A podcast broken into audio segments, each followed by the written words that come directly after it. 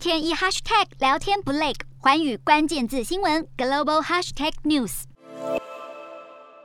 The only thing they're good at, frankly, is cheating on elections. They're experts at that. 对二零二零大选结果还是放不下。前美国总统川普二十七号在乔治亚州一场造势活动上，持续声称选举舞弊。当初拜登当选时，川普就一直高呼民主党作弊，使出各种手段企图推翻选举结果，包含对前副总统彭斯施压，要求他妨碍国会确认选举人票。如今有联邦法官裁定，川普这些行为很有可能涉及犯罪。加州联邦法官卡特的这个判决，并非定罪川普，只是裁定川普的律师必须交出相关电子邮件给由民主、共和两党组成、负责调查二零二一年一月六号国会暴动的调查委员。委员会除了伊斯特曼拒绝交出的邮件，委员会的调查重点也聚焦共和党重量级议员克鲁兹在二零二零年大选后与川普阵营联系，配合推翻拜登胜选一事。克鲁兹原本和川普不和，但在二零二零大选之后，却积极配合川普推翻选举结果，